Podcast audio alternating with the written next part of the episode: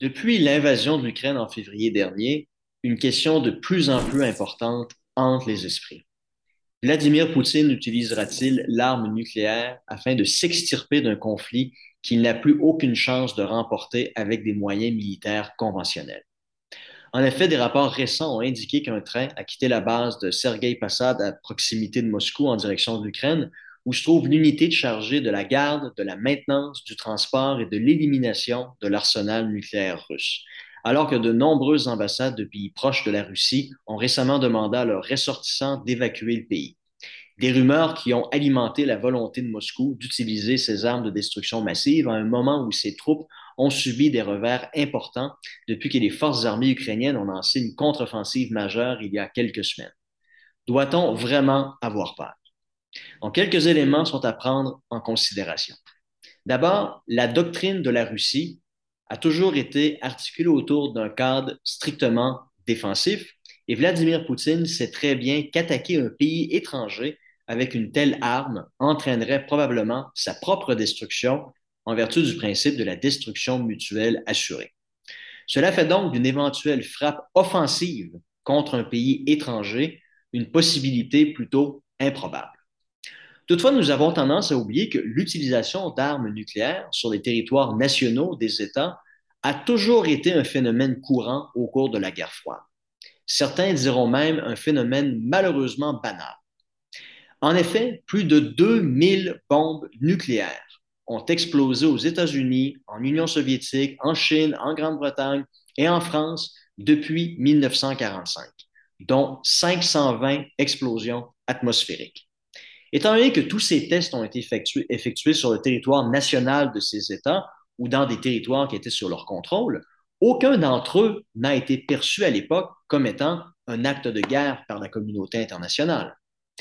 Vladimir Poutine pourrait donc très bien s'appuyer sur ces précédents afin de recourir à des frappes nucléaires tactiques contre des cibles situées sur le territoire russe en affirmant que ces explosions ne constituent pas un cas de guerre, mais relèvent plutôt de la souveraineté nationale de la Russie.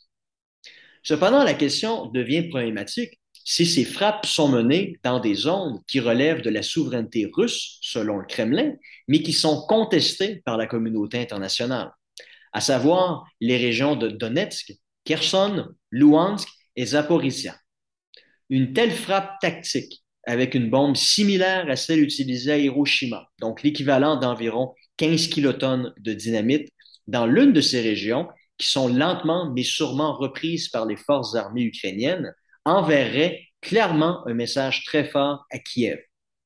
Essayez de reprendre le contrôle de ces territoires qui font désormais partie intégrante de la Russie, du moins encore une fois selon la rhétorique du Kremlin, et vos soldats goûteront au feu nucléaire.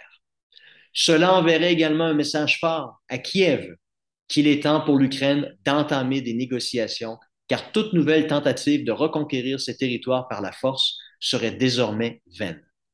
Comme je l'ai déjà dit, le Kremlin serait non seulement en mesure d'affirmer qu'il existe plus de 2000 précédents historiques pour étayer son affirmation selon laquelle il ne s'agit pas d'un acte de guerre, mais il serait également conforme à sa doctrine nucléaire, car ces frappes seraient utilisées pour repousser les ennemis qui ont envahi son propre territoire, encore une fois, selon la rhétorique du Kremlin.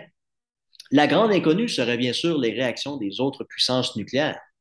Comment les États-Unis, la France, la Grande-Bretagne et la Chine réagiraient à une telle frappe? Si tout le monde s'accorde pour dire qu'une frappe nucléaire contre un pays étranger constituerait certainement un acte de guerre et par, conséquent justifierait des représailles similaires, les choses sont nettement moins claires lorsqu'un État recourt à l'utilisation de l'arme nucléaire sur son propre territoire.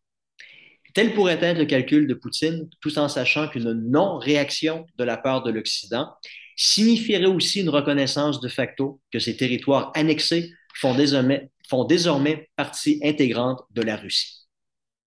Le 24 février 2022 restera marqué dans l'histoire comme une date qui a montré la volonté de Vladimir Poutine d'aller au bout de ses idées. S'il a eu le courage de forcer les événements une fois, il ne fait aucun doute qu'il sera peut-être prêt à le faire une fois de plus. À la lumière des nombreux problèmes que ces forces armées ont démontrés depuis le début de l'invasion, il sait fort bien qu'il n'a plus aucune chance de remporter cette guerre par des moyens militaires conventionnels et que l'éventualité d'une défaite militaire signifierait sa perte. Il n'a donc plus rien à perdre et pourrait très bien sortir cette carte inattendue de sa manche en poussant d'autres puissances nucléaires dans un territoire qui est encore inconnu à un moment où l'attention de l'opinion publique occidentale s'est tournée vers d'autres préoccupations, comme l'inflation, les pénuries de carburant et les prix croissants du gaz naturel. Recourir à une telle tactique pourrait très bien être sa dernière chance de réaliser ce qu'il souhaite et de pouvoir revendiquer la victoire à un moment où beaucoup supposent que sa défaite est inévitable et n'est plus qu'une question de temps. C'est une hypothèse trompeuse. Vladimir Poutine n'est pas le genre d'homme qui se laissera abattre si facilement.